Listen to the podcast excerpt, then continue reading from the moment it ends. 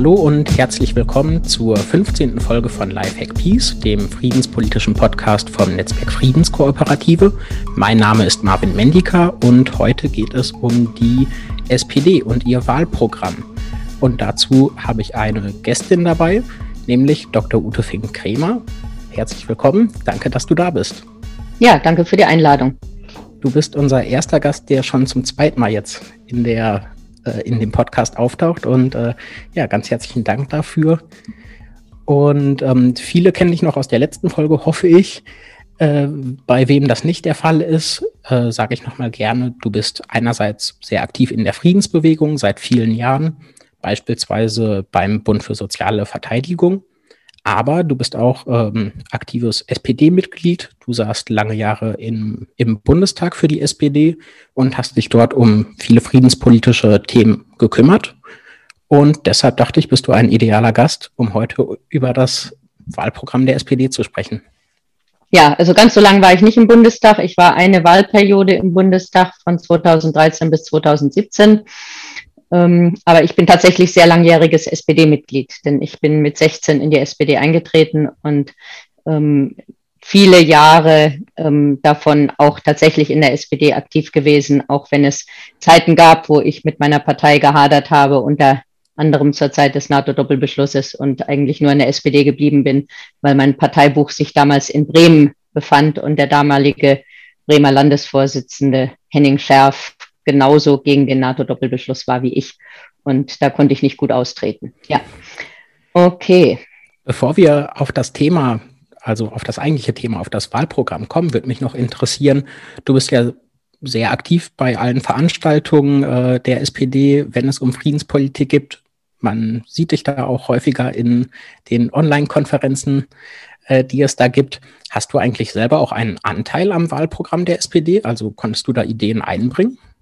Also ich war nicht am offiziellen Wahlprogrammprozess beteiligt. Ich habe in der frühen Phase über so die allgemeinen Beteiligungsmöglichkeiten ähm, für Mitglieder einzelne Ideen eingebracht.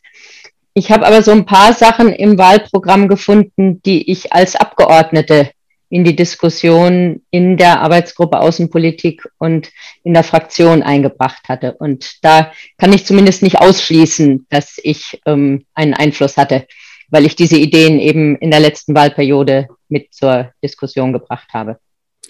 Da möchte ich direkt anknüpfen. Ich habe in der Vorbereitung nochmal nachgeschaut. Ähm, eine deiner letzten Reden, nicht die letzte, aber äh, so die fünftletzte oder so, da ging es um das Atomwaffenverbot.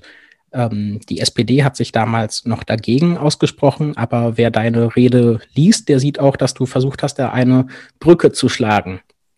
Mich würde interessieren, ähm, was ist daraus jetzt geworden? Im Januar hatte sich die SPD dafür ausgesprochen, dass die SPD, äh, dass Deutschland als Beobachter bei der ersten Vertragsstaatenkonferenz des Verbotsvertrags dabei sein soll. Und gibt es da inzwischen Neuerungen? Also das ist so ins ähm, Wahlprogramm, was also unter dem Titel Zukunftsprogramm auch im Volltext im Netz steht, ähm, übernommen wurde. Da steht also wörtlich drin, ich habe das im Hintergrund mal aufgemacht, da steht drin, der im Rahmen der Vereinten Nationen beschlossene und inzwischen in Kraft getretene Atomwaffenverbotsvertrag bringt eine weitere Dynamik in die Bemühungen für eine nuklearwaffenfreie Welt. Deutschland sollte als Beobachter bei der Vertragsstaatenkonferenz des Atomwaffenverbotsvertrags die Intentionen des Vertrages konstruktiv begleiten. So, das ist also eine klare Aussage, dass ähm, der Beobachterstatus angestrebt wird. Und ähm, da gab es jetzt auch so ein paar Diskussionen im Vorfeld, wer eigentlich dafür zuständig ist, über diesen Beobachterstatus zu entscheiden. Ähm, wenn ich noch Abgeordnete wäre, hätte ich natürlich im Hintergrund versucht, eine Initiative zu unterstützen, die das in den Bundestag, zumindest als Resolution des Bundestages, einbringt. Das ähm, habe ich jetzt so nicht mehr machen können. Aber generell ist die Teilnahme an internationalen Konferenzen ähm, Sache der Exekutive und der Federführung des Auswärtigen Amtes, jedenfalls wenn es so klar um Außenpolitik geht wie im Bereich Abrüstung und Rüstungskontrolle. Und insofern, ähm, je nachdem, wie lang die Regierungsbildung dauert, nach der Wahl kann es gut sein, dass noch das derzeitige Auswärtige Amt in Absprache mit der derzeitigen Kanzlerin das verhandeln kann. Den Beobachterstatus für die Vertragsstaatenkonferenz, die ja vermutlich im Januar in Wien stattfinden wird. Ganz genau, das ist der aktuelle Stand, dass sie im Januar 2020 stattfindet. Ich habe mich gefragt, ähm, wäre es nicht äh, sinnvoll, dass man schon vor der Bundestagswahl auch einen Beschluss äh, herbeiführt, auch vor dem Hintergrund, dass man dann vielleicht die Union dazu gewinnen könnte, sich schon mal zu dem Thema zu verhalten, weil als das Atomwaffenverbot im Januar, in diesem Januar, das letzte Mal im Bundestag besprochen wurde, äh, gab es zu dem Punkt, den die SPD da eingebracht hat, durch äh, deine Kollegin Gabriela Heinrich, ähm, gar keine Positionierung. Aber was sollte im Prinzip die Union dagegen haben, dass man als Beobachter dabei ist? Ähm, sagen wir so, vor vier Jahren hieß es immer noch, ähm, jeder Versuch, die Akzeptanz für diesen Vertrag zu erhöhen, sei unrealistisch, weil die NATO ein nukleares Bündnis ist, weil ähm, man ohnehin nicht Mitglied werden könnte, weil der Atomwaffenverbotsvertrag ja möglicherweise dem ähm, Atomwaffensperrvertrag, also dem Nichtverbreitungsvertrag, widerspricht. Diese Argumente sind jetzt so sukzessive alle entkräftet worden in Bezug auf den ähm, möglichen Widerspruch oder die mögliche Vereinbarkeit von Atomwaffenverbotsvertrag und Nichtverbreitungsvertrag gibt es ein sehr sorgfältig erarbeitetes Gutachten des wissenschaftlichen Dienstes des Bundestages, auch so ungefähr von Januar oder Februar, das mich sehr gefreut hat. Und ähm, dass die Tatsache, dass die NATO sich selber in irgendwelchen Gipfelerklärungen für ein nukleares Bündnis erklärt, da spielt wieder eine dieser Dinge eine Rolle, die so schwer zu erklären sind in der Öffentlichkeit. Ähm, eine Gipfelerklärung ist kein geltendes Völkerrecht. Also für die NATO und die deutsche NATO-Mitgliedschaft ähm, grundlegend und völkerrechtlich verbindlich sind die Verträge, die abgeschlossen wurden, aber nicht irgendwelche Gipfelerklärungen. Und insofern kann die NATO in Gipfelerklärungen reinschreiben, was sie will. Ähm, man muss weder, und es gibt auch NATO-Staaten, für die das der Fall ist, ähm, Mitglied der nuklearen Planungsgruppe sein, noch zulassen, dass Atomwaffen sich zeitweise oder dauerhaft auf dem eigenen Territorium befinden, um Mitglied der NATO zu sein. Ne? Insofern ist es auch Unfug zu sagen, die NATO-Mitgliedschaft und die ähm, eine wie immer geartete Unterstützung des Atomwaffenverbotsvertrags sind nicht miteinander vereinbar. Und ähm, aber die CDU würde es gerne nach wie vor so darstellen. Und ähm, insofern, manchmal ist es dann auch klug, wenn eine Partei sich einfach gar nicht äußert in der Bundestagsdiskussion.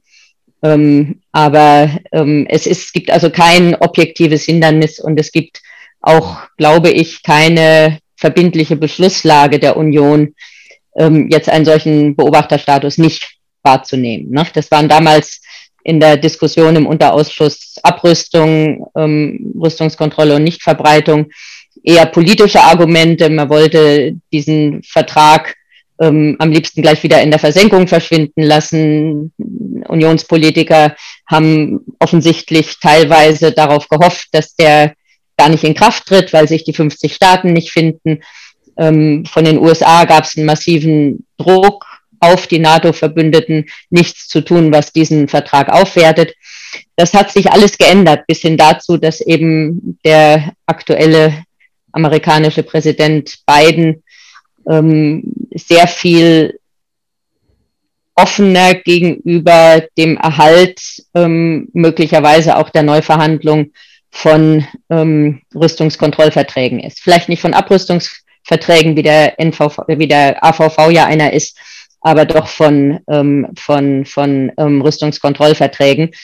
Und insofern, ähm, wie es der, der New Start-Vertrag ist, der ja von ihm innerhalb von wenigen Tagen nach seinem Amtsantritt verlängert wurde. Und insofern ähm, ist natürlich für die SPD und fürs Auswärtige Amt da der Handlungsspielraum auch größer geworden und ähm, sollte also sollten die Koalitionsverhandlungen und die Regierungsbildung bis ins neue Jahr dauern, was ja nicht auszuschließen ist, ähm, jedenfalls angesichts der augenblicklichen Umfrageergebnisse, die es unsicher machen, ob es wirklich eine stabile Zwei-Parteien-Koalition geben könnte. Ähm, und dann gäbe es wahrscheinlich mehrere Alternativen von Drei-Parteien-Koalitionen. Ähm, also sollte das ähm, bis dahin dann noch die Entscheidung der derzeitigen Regierung sein, dann wäre meine persönliche Einschätzung, dass ähm, Angela Merkel kein Veto gegen einen Beobachterstatus einlegen würde. Lass uns noch einen kurzen Moment beim Thema Atomwaffen bleiben.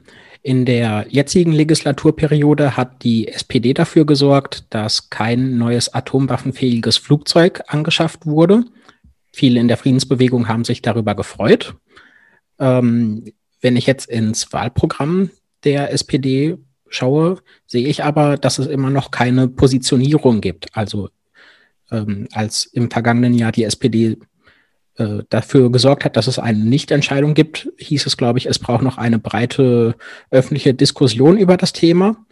Ähm, und jetzt im Wahlprogramm steht das immer noch so, aber glaubst du, nee, das dass ist, die Leute. Das ist nicht ganz so. Die breite öffentliche Diskussion, ähm, die die SPD sich gewünscht hat, war zum Thema bewaffnete Drohnen. Da kommen wir Während, dazu ähm, bei den, ähm, bei den ähm, atomwaffenfähigen Flugzeugen. Da ging es ja um den Wunsch der Verteidigungsministerin, ähm, amerikanische F-18-Flugzeuge, die ja auch jetzt keine brandneue Technologie sind, um es vorsichtig auszudrücken, zu beschaffen. Und da wurde gesagt, das wäre eine teure und unsinnige Übergangslösung. Und über die Frage, ob man ein neues atomwaffenfähiges Kampfflugzeug braucht und wenn ja, ab wann, ähm, wolle man eben nicht mehr in dieser Legislaturperiode entscheiden.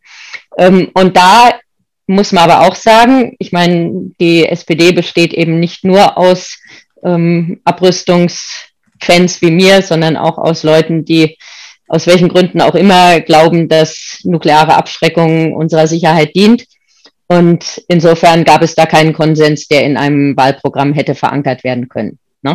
Es gibt eine klare Positionierung des Fraktionsvorsitzenden und Außenpolitikers Wolf Mützenich, ähm, der die Atomwaffen in Büchel für verzichtbar hält. Und in dem Augenblick, wo man die für verzichtbar erklärt, ähm, sagt man auch indirekt, wir brauchen kein neues atomwaffenfähiges Flugzeug. Ähm, aber da gibt es auch Gegenpositionen, wie sie etwa von Fritz Felgentreu vertreten worden sind. Ähm, und insofern das ist so. Noch ein Wahlprogramm soll ähm, gemeinsame Forderungen enthalten. Die SPD ist inzwischen so klug, dass sie sich nicht ähm, offenen Angriffen aussetzt, indem sie mit 51 zu 49 Prozent etwas in ein Wahlprogramm setzt, wo man dann nach der Wahl in der Fraktion durchzählt und feststellt, da ist es aber leider 51 zu 49 Prozent für die Gegenposition. Ne? Also es ist versucht worden bei diesem Wahlprogramm und das ist auch ein Grund, warum manche Formulierungen aus meiner Sicht nicht scharf genug sind oder nicht kon konkret genug, eben einen breiten Konsens abzubilden und ähm, nicht über Kampfabstimmungen ganz knapp ähm, Dinge zu verankern, wo dann, weil ja solche Abstimmungsergebnisse auch öffentlich berichtet werden, einem potenziellen Koalitionspartner schon klar ist, dass das unter Umständen in Koalitionsverhandlungen gar nicht aufrechterhalten wird.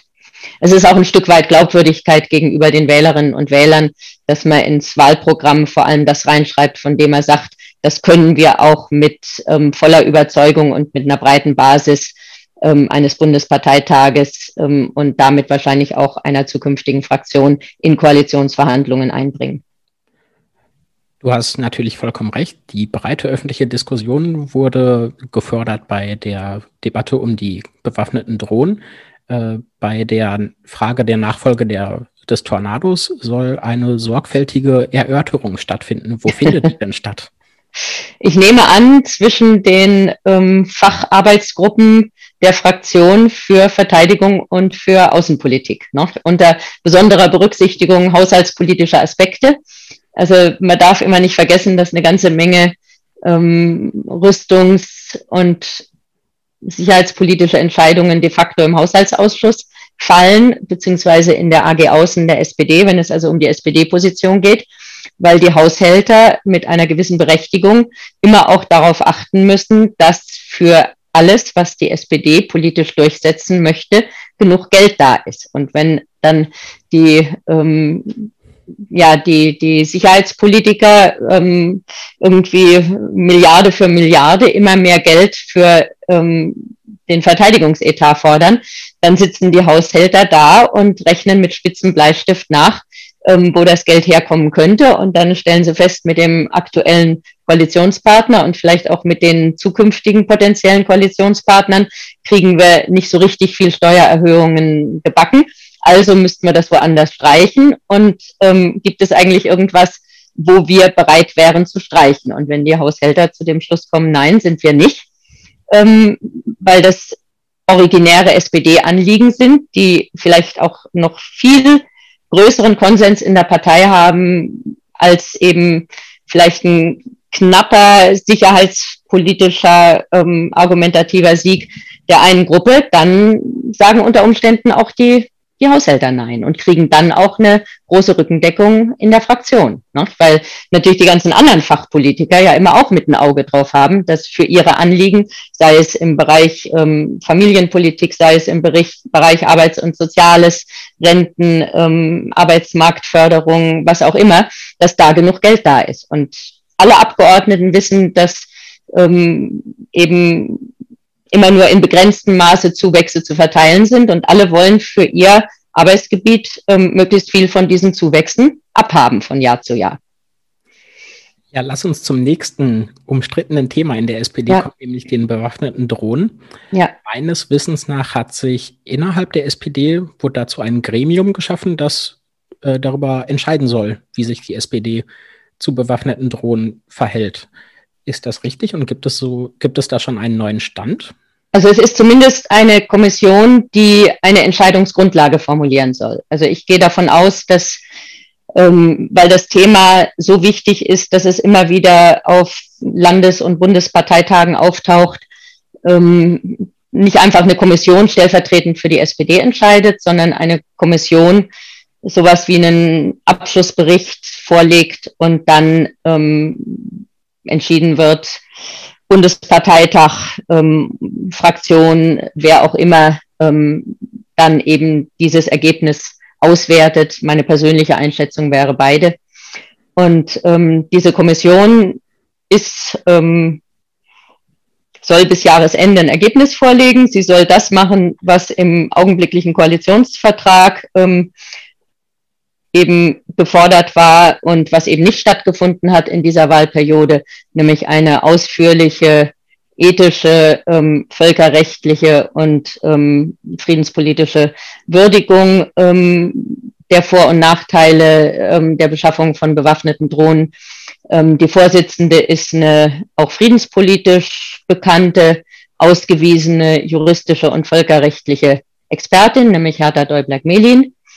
Ähm, es sind ähm, Leute dabei, wie der ehemalige Vorsitzende des Darmstädter Signals, ähm, Florian Kling, die eine kritische, ähm, aber fachkundig sicherheitspolitische Position einbringen können. Ähm, es sind Leute dabei, die außenpolitische Erfahrung haben. Es sind natürlich auch Leute ähm, aus dem Bereich Sicherheitspolitik dabei, aber ich habe mir die Namensliste angeguckt ähm, es ist wirklich eine, nicht nur eine, ein breites Abbild der unterschiedlichen Positionen, die es in der SPD gibt, sondern es ist eben auch eine ähm, fachlich, also wenn es jetzt um Themen wie Ethik, wie Völkerrecht, ähm, wie ähm, Sicherheitspolitik geht, ähm, wie Außenpolitik, also auch Abrüstung, Rüstungskontrolle, ist, sind alle Themenfelder, die für die Frage, ob es sinnvoll ist, ähm, bewaffnete Drohnen zu haben oder nicht für ein Land wie Deutschland. Ähm, da sind also alle Positionen ähm, fachlich vertreten. Insofern bin ich auch echt sehr gespannt ähm, auf das Ergebnis und kann also an der Zusammensetzung ähm, keine Vorentscheidung ablesen. Das klingt alles gut und richtig so vom Verlauf. Aber macht es sich die SPD da nicht ein bisschen leicht, dass man sagt, nach der Wahl verraten wir euch, was unsere Position ist? Ähm, sagen wir so, ähm, wenn die Corona-Pandemie nicht gekommen wäre, dann hätte die SPD genau diese Diskussion wahrscheinlich in dieser Wahlperiode geführt und hätte dann sich innerhalb der Koalition aufgrund der Ergebnisse in der einen oder anderen Richtung entscheiden müssen. Ne? Ähm, Corona war zu Beginn der Wahlperiode nicht absehbar. Und ähm, ich persönlich bin froh, dass die SPD dann nicht einen verkürzten Prozess gemacht hat, ähm, weil egal wie der ausgegangen wäre, wäre die unterlegene Seite unzufrieden gewesen und hätte versucht, das zu torpedieren, sondern tatsächlich gesagt hat, wir können nicht alles an Bundeswahlterminen ähm, ausrichten. Wir können einen Prozess starten, von dem wir vermitteln können, dass der ähm, vertrauenswürdig ist, indem wir, naja, zumindest zulassen, dass sofort offengelegt wird, wer die Mitglieder der Kommission sind. Ich habe das zum ersten Mal auf Augen gerade ausgelegt. Das ist natürlich kein typisches Parteiorgan, aber ähm, es wurde jedenfalls ähm, gab kein, kein, keine Kritik daran, dass ähm, das sofort veröffentlicht war. Und ähm, also wir, wir machen einen Prozess, in den ihr Vertrauen haben könnt. Ähm, und da die Leute bekannt sind, hat auch jeder die Möglichkeit, diesen Prozess mit Argumenten zu beeinflussen. Ne? Ich glaube, das ist auch noch wichtig. Und ähm, man kann nicht immer alle Sachen kurz vor den Bundestagswahlen abschließen oder so weit nach hinten schieben, dass man im Wahlprogramm was dazu schreiben kann, ne? ähm, sondern manchmal brauchen Prozesse einfach ähm, eine gewisse Zeit und ähm, dann habe ich eigentlich zu meiner Partei mehr Vertrauen, wenn die sagt, der Prozess dauert eben bis Dezember und wenn die bis Dezember nicht fertig sind, dann dauert er vielleicht bis Februar. Ne? Und ähm, als wenn man immer alles nur im Hinblick auf Wahlen ähm, eben, eben strukturiert. Ich meine, wer nicht ganz glücklich war bei dem Thema, und die haben es jetzt nämlich auf ihrem ähm, Bundesparteitag nach Pressemeldungen zu schließen, sind die Grünen, die gehofft haben, dass das Thema von der SPD abgeräumt wird ähm, am liebsten so, dass sie dann eben sich anschließend bei eventuellen Koalitionsverhandlungen mit der CDU nicht mehr ähm, damit beschäftigen müssen. Und jetzt hat die, haben die Grünen plötzlich das Problem, dass sie ähm, einen Antrag ähm, für die Billigung bewaffneter Drohnen ähm, auf ihrem Bundesparteitag haben. Und das wünsche ich eigentlich meinem ärgsten politischen Gegner nicht, ähm, geschweige denn einer Partei, mit der ich in Sachen Abrüstung, Rüstungskontrolle, Friedenspolitik immer gut zusammengearbeitet habe. Und ähm, das kann dann auch passieren, ne? wenn man die Prozesse für solche Entscheidungsfindungen aus den Augen verliert und dann plötzlich von der Basis ähm, negativ überrascht wird. Ja. Kurzer Hinweis für die Hörerinnen und Hörer. Heute ist der 11. Juni, an dem wir aufzeichnen. Und der, die Bundesdelegiertenkonferenz der Grünen ähm, startet heute. Und tatsächlich gab es, wie du ganz richtig sagtest, auch schon die ersten Artikel heute, beispielsweise in der Taz, äh, zu lesen, dass die Grünen jetzt möglicherweise ihre Haltung, die in den letzten Jahren sehr entschlossen gegen bewaffnete Drohnen war, äh, plötzlich doch noch einmal überdenkt vor der Bundestagswahl. Das werden wir garantiert auch hier im Podcast noch weiter besprechen. Danke für den Hinweis. Was im Moment vielen Friedensbewegten unter den Nägeln brennt, ist FCAS, das Future Combat Air System. Das ist ähm, mehr als nur ein Flugzeug, kann man so sagen. Es ist mhm. ein ganzes System. Es wird begleitet von Drohnen, ist vernetzt äh, und viel drum und dran. Ähm, und da spielen einige Sachen bei äh, mit rein, wo ich mich frage, warum die Positionierung der SPD da nicht eindeutiger ist. Zum einen ist es atomwaffenfähig, äh, sowohl für die Atomwaffen im Rahmen der nuklearen Teilhabe, aber vermutlich auch für französische, denke ich. Dann ist es, ähm, wird es im System laufen, wahrscheinlich auch mit Kampfdrohnen. Und ähm, ja, es heißt aus der SPD in letzter Zeit häufig, wir sind für Ausrüstung statt Aufrüstung. Aber das ist ein wirklich immens teures Projekt. Ist das keine Aufrüstung? Wie ist denn die Haltung der SPD dazu? Also da gibt's noch keine Haltung der SPD. Also das ist eine der Sachen, die ähm, mich ja ähm, ein bisschen wundern, aber andererseits ist die Friedensbewegung in der Diskussion eben immer ein paar Monate vor der SPD voraus, ähm, dass praktisch dieses, oder sagen wir andersrum, ähm, die Idee, ähm, große Rüstungsprojekte nicht national, sondern in Zusammenarbeit mit europäischen Partnern zu machen, hat in der SPD viele Unterstützerinnen und Unterstützer, und zwar unter dem Argument, dass es dann unter Umständen preiswerter wird. Ähm, so, und insofern ist die Grundidee ein neues Kampfflugzeug als Ablösung für den Tornado, wenn man eben nicht grundsätzlich pazifistisch denkt wie ich und eigentlich nur noch abrüsten will. Ähm, da dann das europäisch zu machen, was wo eben die nicht pazifistische Mehrheit in der SPD zunächst mal mit einverstanden ist. Dann kriegt sowas eine Eigendynamik, dann fangen also die Firmen an zu planen und das haben wir seit Jahrzehnten. Ne? Jedes Rüstungsprojekt beginnt mit der Idee, alte Technik ähm, rechtzeitig abzulösen und rechtzeitig drüber zu diskutieren. Und dann kommen immer mehr Leute und sagen, und dann wollen wir noch das und das und das und das dazu. Da ist dieser schöne Begriff eierlegende Wollmilchsau mal ähm, geprägt worden.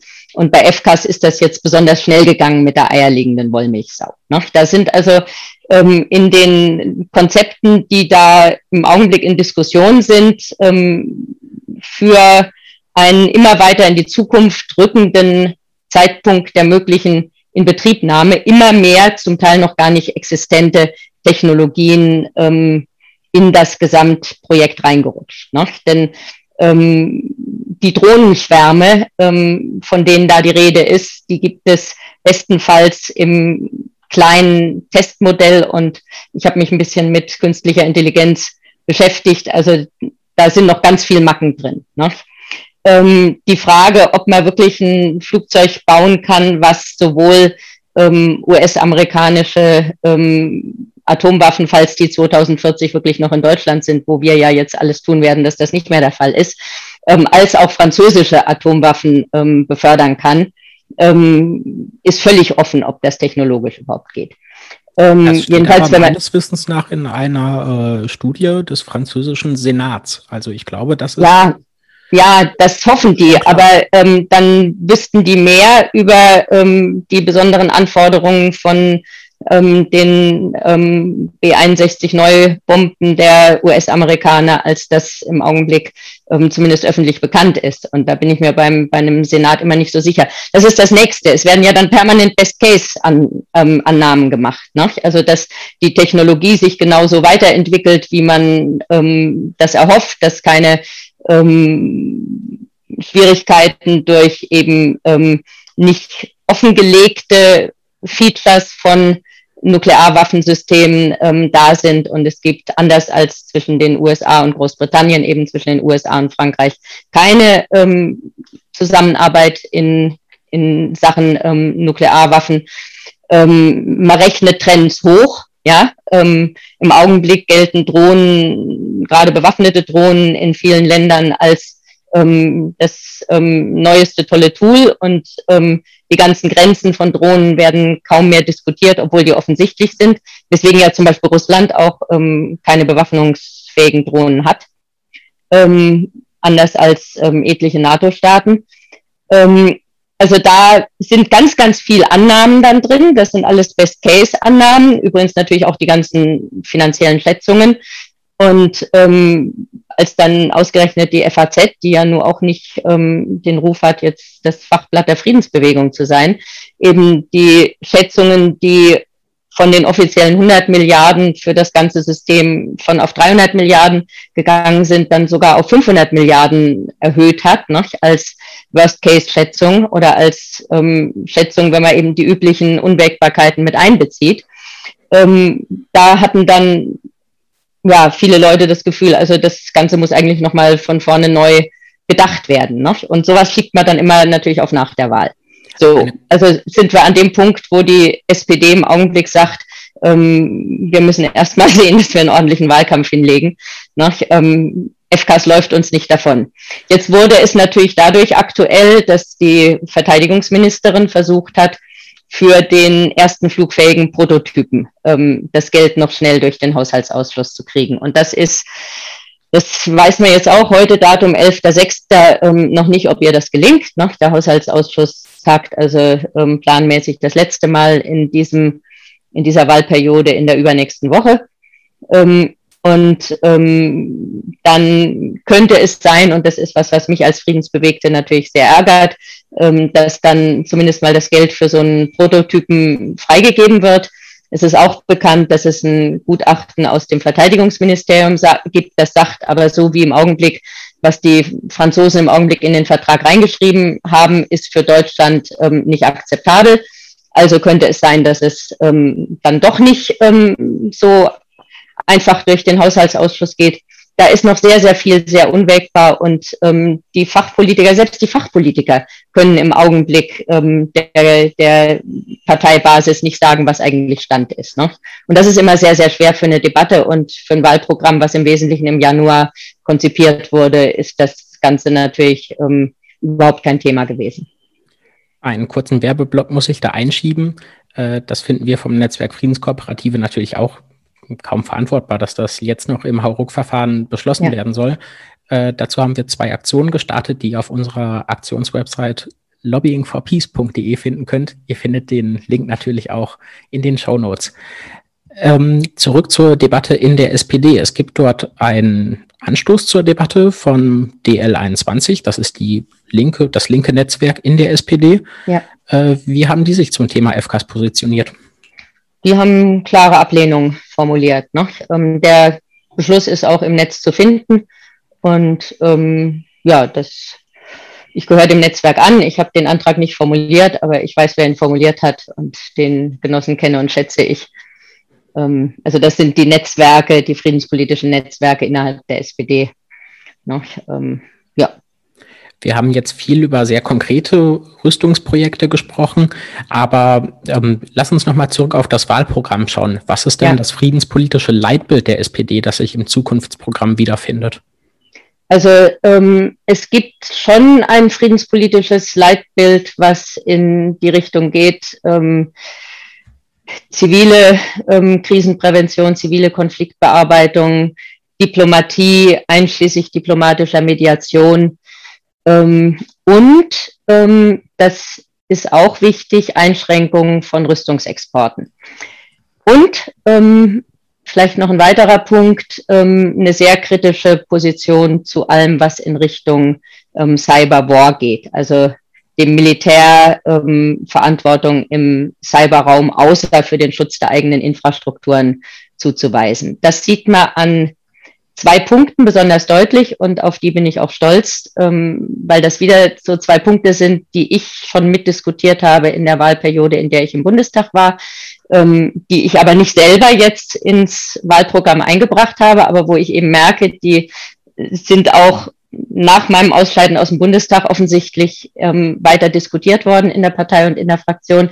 Der eine Punkt ist, dass eben Cyber Security ähm, nur unter dem Aspekt Abrüstung, Rüstungskontrolle, Verbot von bestimmten ähm, Formen von Cyberangriff im Bereich Frieden und Sicherheit auftaucht. Und ansonsten taucht es auf mit ähm, jetzt aus meiner Sicht als beruflich in der IT arbeitende ähm, an der richtigen Stelle, ähm, nämlich unter ähm, Digitalisierung, also unter zivile digitale Infrastrukturen. Und da sind Sachen drin wie ähm, eben ähm, Härtung ziviler Systeme gegen Cyberangriffe, ähm, die ja meistens kriminelle Angriffe sind, Spionageangriffe, ähm, Hackerangriffe.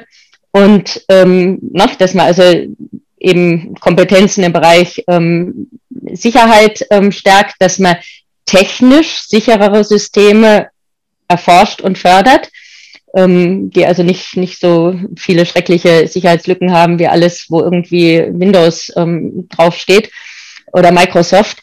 Ähm, und eben auch im Bereich ähm, da, wo Grundeinstellungen mitgeliefert werden. Das ist vor allem für Smartphone-Nutzer interessant, dass die Grund, Grundeinstellungen immer die sichersten Einstellungen sein sollen und nicht die unsichersten. Also auch für, für Verfolgung und so weiter. Ne? So, das ist der eine Punkt. Und der andere Punkt, ähm, da muss man schon über ein bisschen Fachwissen ähm, verfügen, um die Tragweite dieser Forderung zu ähm, verstehen. Und zwar steht drin, dass ähm, die SPD dafür eintritt, dass keine ähm, Waffen- und Rüstungsgüter mehr an Staaten exportiert werden, die den Arms Trade Treaty, also den Vertrag über den Waffenhandel, nicht ratifiziert haben oder sich an dessen Bestimmungen nicht halten. Und wenn man jetzt mal auf die Liste der zehn Staaten guckt, wo wir zu Recht die Rüstungsexporte in diese zehn Staaten am meisten kritisiert haben, dann haben die entweder den Arms Trade Treaty nicht ratifiziert, viele ihn sogar nicht mal unterzeichnet, oder wie bei Mexiko ist tatsächlich nachweisbar und inzwischen ja sogar gerichtsfest nachweisbar, dass sie sich an die Regeln nicht halten. So, und das ist ähm, ja, also tatsächlich, ähm, ich habe wirklich, nachdem ich den Entwurf gelesen hatte, habe ich fünf Wochen da ges gesessen und gehofft, hoffentlich findet die Rüstungsindustrie diesen, ähm, diesen, diesen Passus nicht im Wahlprogramm ähm, und ähm, lässt nicht ihre üblichen Verdächtigen dagegen aufstehen. Ähm, es ist nicht passiert. Ähm, manchmal ist es vielleicht auch ganz gut, wenn die Rüstungsindustrie gar nicht mehr so richtig auf die SPD setzt. Ähm, das ist eine ganz tolle Formulierung, vor allem weil es auch eine Formulierung ist, ähm, die für die entsprechenden ähm, Stellen, die ja dann über Rüstungsexportgenehmigungen entscheiden müssen, eindeutig handhabbar ist, jedenfalls in Bezug auf die Ratifizierung ähm, des Arms Trade Treaty. Denn ähm, dann guckt man nach ne, ähm, Antrag auf Lieferung nach Ägypten ähm, nimmt sich die aktuelle Liste ähm, des, der, der, der Ratifizierungen vom Arms Trade Treaty ähm, und sagt, Bedingungen nicht erfüllt, abgelehnt. Das ist das, wovon ähm, ein guter deutscher Beamter träumt. Ja, man hat ein hartes Kriterium. Also wenn die SPD sowas ähm, in einen ähm, Koalitionsvertrag reinbekäme und das dann in Recht umsetzen könnte, oder wenn die Grünen ähm, klug genug sind, dieses Kriterium zu übernehmen, ne? Dann hat man was, was auch umsetzbar ist, wo dann nicht mehr jemand kommen kann und sagen kann, ja, da muss aber jetzt eine Ausnahme gemacht werden, ne? ähm, sondern das ist dann einfach ein hartes oder das ist Ermessensspielraum oder sonst was, sondern das ist ein hartes Kriterium. Ja oder nein, ratifiziert, ja oder nein. Noch ganz abgesehen davon, dass es natürlich auch für die, ähm, für die Fans dieses Vertrages gut ist, dass man dann doch das eine oder andere Land, was gesagt hat, oh, da haben wir dann weitere Berichtspflichten gegenüber den Vereinten Nationen, müssen wir so einen blöden Vertrag wirklich ratifizieren. Ähm, äh, die haben dann auch einen gewissen Anreiz, noch diesen Vertrag zu ratifizieren, ähm, weil sie sonst eben keine deutschen Waffen mehr oder Rüstungsgüter mehr kaufen können. Ne? Also das, das ist zum Beispiel was, was mir sehr, sehr gut gefallen hat. Das klingt gut und ich möchte das auch nicht schlecht reden, aber ich denke da auch daran, jetzt in der, im jetzigen Koalitionsvertrag hat die SPD ja auch erstmal viel rausgehandelt, wenn es um den ja. Waffenhandel geht. Zum Beispiel, dass keine Rüstungsgüter mehr geliefert werden an Staaten, die im Jemenkrieg beteiligt sind. Aber es ist dann nun mal auch immer eine Frage der politischen Umsetzung. Und ja. Da habe ich leider sehr wenig gesehen. Äh, deswegen sage ich ja, deswegen sage ich ja, das ist genau das Problem, wo dann, ähm, also bei einer, einer Ratifizierung ist ein völkerrechtlicher Akt. Da kann niemand mehr kommen und sagen, ja, das haben wir aber, das ist aber anders gemeint gewesen. Beteiligt, das heißt, dass man auch aktiv im Jemen kämpft. Und Ägypten kämpft ja gar nicht mehr aktiv im Jemen und deswegen darf man an Ägypten weiter, ähm, weiter ähm, Waffen liefern. Ne? Das waren ja dann diese, ähm, diese Tricks ähm, des ähm, Wirtschaftsministeriums, ähm, die dann gesagt haben, nee, nee, also beteiligt heißt ja nicht, dass man irgendwo mal Saudi-Arabien die Beteiligung zugesichert hat, sondern beteiligt heißt ja auch, dass man konkret vor Ort beteiligt ist. Und ne, so ein Spielraum ist dann nicht mehr da. Ne? Also da kann man dann sagen, ähm, und ähm, da denke ich, dass da einige, die eben vernehmlich mit den, mit den Zähnen geknirscht haben in der SPD, als sie gesehen haben, was eben doch alles trotz der Bestimmung, die da in den Koalitionsvertrag ähm, reinverhandelt worden ist, ähm, dass die eben da auch eine Konsequenz gezogen haben aus dem, was da passiert ist, gerade mit den Exporten etwa nach Ägypten, ähm, dass daraus gelernt wurde, dass also gesagt wurde, ähm, wenn selbst ein für uns so klar verständliches Wort wie beteiligt dann wieder in Frage gestellt und uminterpretiert wird, dann müssen wir ein knallhartes völkerrechtliches ähm, Kriterium in unseren ähm, in unser Wahlprogramm reinschreiben. Das ähm, hat mir sehr gut gefallen. Also manchmal habe ich den Eindruck, dass meine Partei auch lernfähig ist. Du hast jetzt schon zwei oder dreimal angesprochen, dass du viele Sachen ähnlich siehst in abrüstungspolitischen Fragen wie die Grünen. Mich würde interessieren, gibt es etwas deiner Meinung nach, was die Friedenspolitik der SPD einzigartig macht, wo womit sie heraussticht? Oder Das ist immer schwierig. Die, die Grünen sind ähm, in meiner eigenen biografischen Wahrnehmung ja so ein bisschen eine Tochterorganisation der SPD, wo die Tochter jetzt allmählich größer wird ähm, in manchen Bereichen als die Partei selber.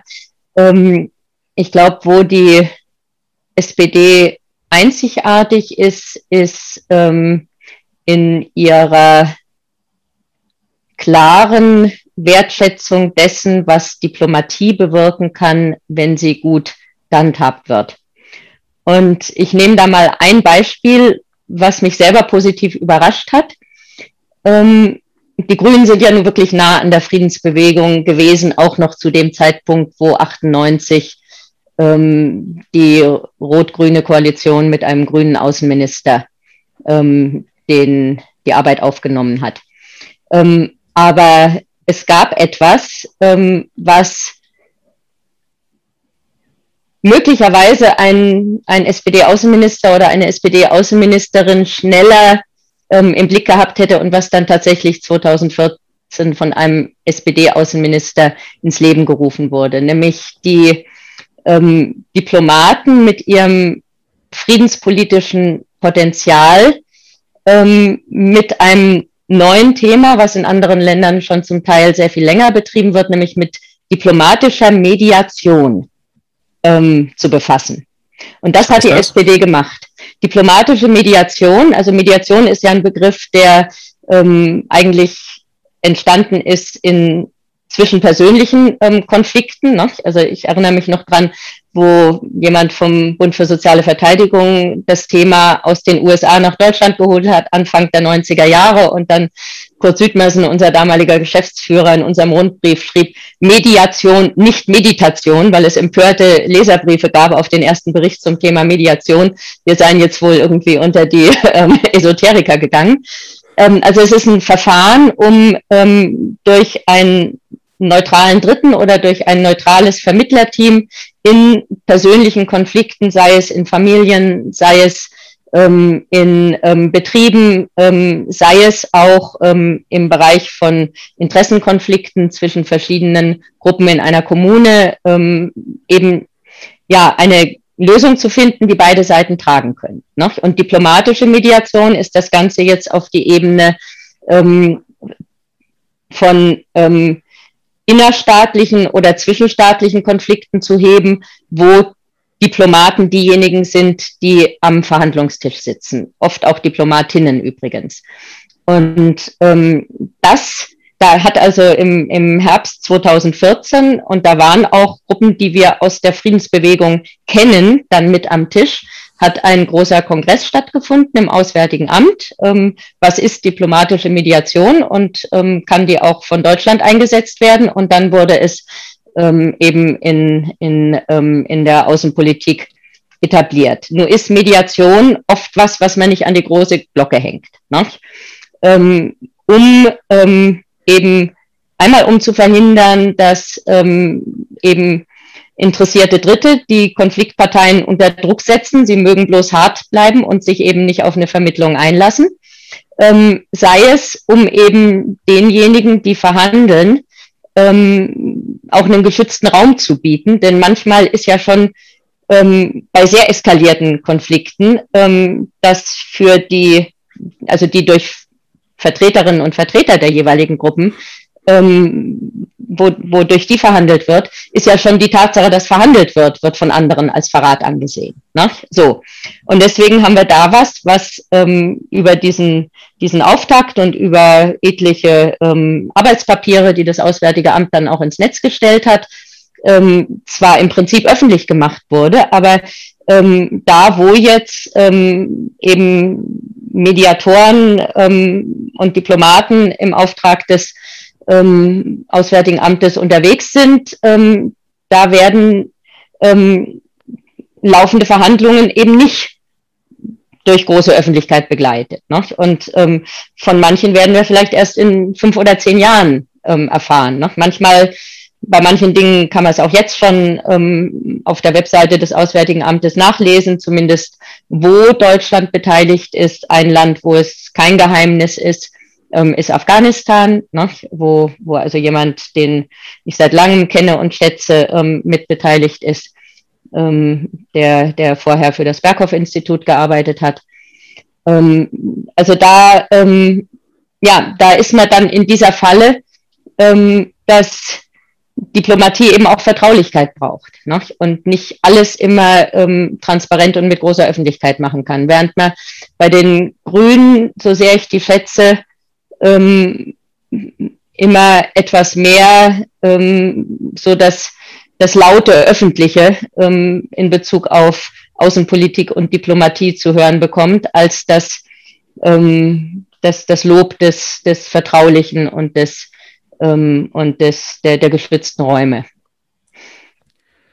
Ute, ich habe zum Abschluss noch eine Frage an dich, die nichts mit eurem Wahlkampfprogramm zu tun hat. Ja. Und zwar etwas eher Generelles. Die SPD hat historisch gesehen viele Berührungspunkte immer mal wieder zur Friedensbewegung gehabt. Du ganz besonders, du stehst da wahrscheinlich sehr heraus. Aber was würdest du sagen? Wie ist heute der Stand äh, wie läuft der Austausch zwischen der Friedensbewegung und der SPD? Ich habe das Gefühl, dass es schon mal besser war. Ähm, es ist zumindest nicht so konfliktiv wie Anfang der 80er Jahre zur Zeit des NATO-Doppelbeschlusses, ne? wo ähm, ein Teil der SPD eben mit der Friedensbewegung demonstriert, protestiert, ähm, hat und ein Teil der SPD eben ähm, am liebsten alle diejenigen, die da mit dabei waren, ausgeschlossen hätte, ähm, was nicht ging, weil eben bis hin zu Landesvorsitzenden eben da prominente Genossen und Genossinnen dabei waren. Ähm, aber es ist auch nicht mehr so ähm, intensiv und vertrauensvoll ähm, wie zu den Zeiten, wo SPD und Friedensbewegung eigentlich die Angst um weitere Eskalation im Kalten Krieg geteilt haben. Ne? Denn ähm, selbst Helmut Schmidt kann ich rückblickend abnehmen, dass er einen dritten Weltkrieg verhindern wollte. Ne? Und ähm, wir haben uns bloß in der Einschätzung, was da die richtigen Methoden sind, ähm, diametral unterschieden. Ne? Ähm, und die ich habe nach wie vor das Gefühl, dass große Teile der SPD aufgeschlossen sind für große Teile dessen, was die Friedensbewegung macht. Also gerade die, also Dinge wie, wie jetzt die Leitlinien, ähm, die den Aktionsplan zivile Krisenprävention abgelöst haben, noch mit dem Titel Krisen verhindern, Konflikte bewältigen, Frieden fördern. Ähm, da haben Sozialdemokratinnen wie Edelgard Bullmann und ähm, Leute aus der Friedensbewegung hinter den Kulissen eng zusammengearbeitet, ne? ähm, auch und gerade um gute Argumente gegen ähm, die ähm, stark mitbeteiligten CDU, CSU geführten Ressorts zusammenzutragen. Und die Leitlinien ähm, enthalten viele sehr gute Vorschläge und Ansätze und ähm, werden auch von der SPD weiter vollgetragen. Ne? Ähm, aber es ist vor allem bei den Jüngeren schwierig. Ne? Es ist vor allem bei den Jüngeren schwierig und das liegt nicht nur daran, dass ähm, die Friedensbewegung in manchen Bereichen wenig Nachwuchs hat, ähm, in manchen Themenbereichen, sondern es liegt merkwürdigerweise auch daran, dass es in der SPD zum Teil Jüngere gibt, bis hin zu Juso-Landesverbänden, die sehr nah an traditioneller sicherheitspolitischer Argumentation sind. Ne? Und da ähm, hoffe ich, dass wir ähm, ja irgendwie nochmal einen neuen Ansatz kriegen, auch mit Themen wie die Friedensbewegung sie jetzt im Augenblick ähm, teilweise gewählt hat, also der Bund für soziale Verteidigung mit dem Thema ähm, Frieden und Klima ne, ähm, was wir auf der letzten Jahrestagung behandelt haben, die Plattform zivile Konfliktbearbeitung mit der Frage, wie gehen wir mit Konflikten im eigenen Land um. Ne, ähm, also die, die Arbeitsgruppe ähm, in der Plattform zivile Konfliktbearbeitung im Inland ähm, ist wichtiger geworden und hat wieder mehr Unterstützung und ähm, hat auch jüngere Mitglieder. Ähm, und das ist ein Thema, was wiederum auch die Jüngeren in der SPD umtreibt, ne? die ähm, ja sich oft in Initiativen gegen rechts engagieren, die sich klimapolitisch engagieren. Also da gibt es, glaube ich, neue Ansatzpunkte. Ne? Und insofern, um nochmal Steinmeier zu zitieren, aufgeben ist keine Alternative. Ähm, aber ich sehe auch echt Perspektiven, wo man wieder miteinander ansetzen kann. Ute, ich danke dir für das sehr ausgiebige Gespräch. Für die Hörerinnen und Hörer, die sich weiter informieren möchten, was die Friedensbewegungen zur Bundestagswahl machen, auch dazu findet ihr Informationen auf unserer Website auf www.friedenskooperative.de. Außerdem möchte ich noch gerne einen Hinweis machen.